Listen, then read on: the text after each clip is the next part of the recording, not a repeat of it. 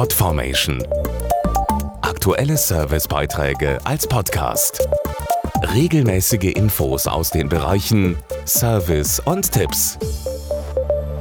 Es ist für viele ja immer noch etwas Besonderes. Schön essen gehen mit Freunden oder der Familie. Dann ist es natürlich ärgerlich, wenn das bestellte Essen nicht kommt oder sogar nicht schmeckt.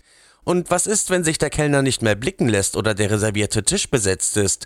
Sie haben im angesagten Restaurant einen Tisch reserviert, kommen an und nichts ist frei. Können Sie jetzt Schadenersatz fordern? Andreas Föhr, Partneranwalt von Roland Rechtsschutz, hat die Antwort. Das geht prinzipiell. Kann das Restaurant die Reservierung nicht einhalten, stehen ihnen die Anfahrtkosten zu. Bei gebuchten Veranstaltungen wie Geburtstagen muss der Gastwirt sogar für höhere Kosten gerade stehen, die dann in der anderen Örtlichkeit, die Sie gebucht haben, für gleichwertige Leistung anfallen würden. Umgekehrt gilt aber hier auch, wenn Sie reserviert haben und nicht erscheinen, müssen Sie gegebenenfalls zahlen, sofern der Tisch beim Gastwirt leer bleibt. Wie sieht es aus, wenn es zu lange dauert, bis Essen oder Getränke da sind? Darf ich dann einfach wieder gehen? Als Faustregel gilt, je gehobener das Restaurant, desto länger darf die Wartezeit sein. In einem Drei-Sterne-Restaurant ist eine Wartezeit bis zu einer Stunde in Ordnung, bei einem Imbiss natürlich entsprechend kürzer. Hier sollte das Essen nach spätestens 25 Minuten fertig sein. Bei Getränken dürfen Sie auch schon nach 20 Minuten aufstehen und das Restaurant verlassen, wenn Sie vorher das Personal mehrfach erinnert haben, dass Sie noch was bekommen.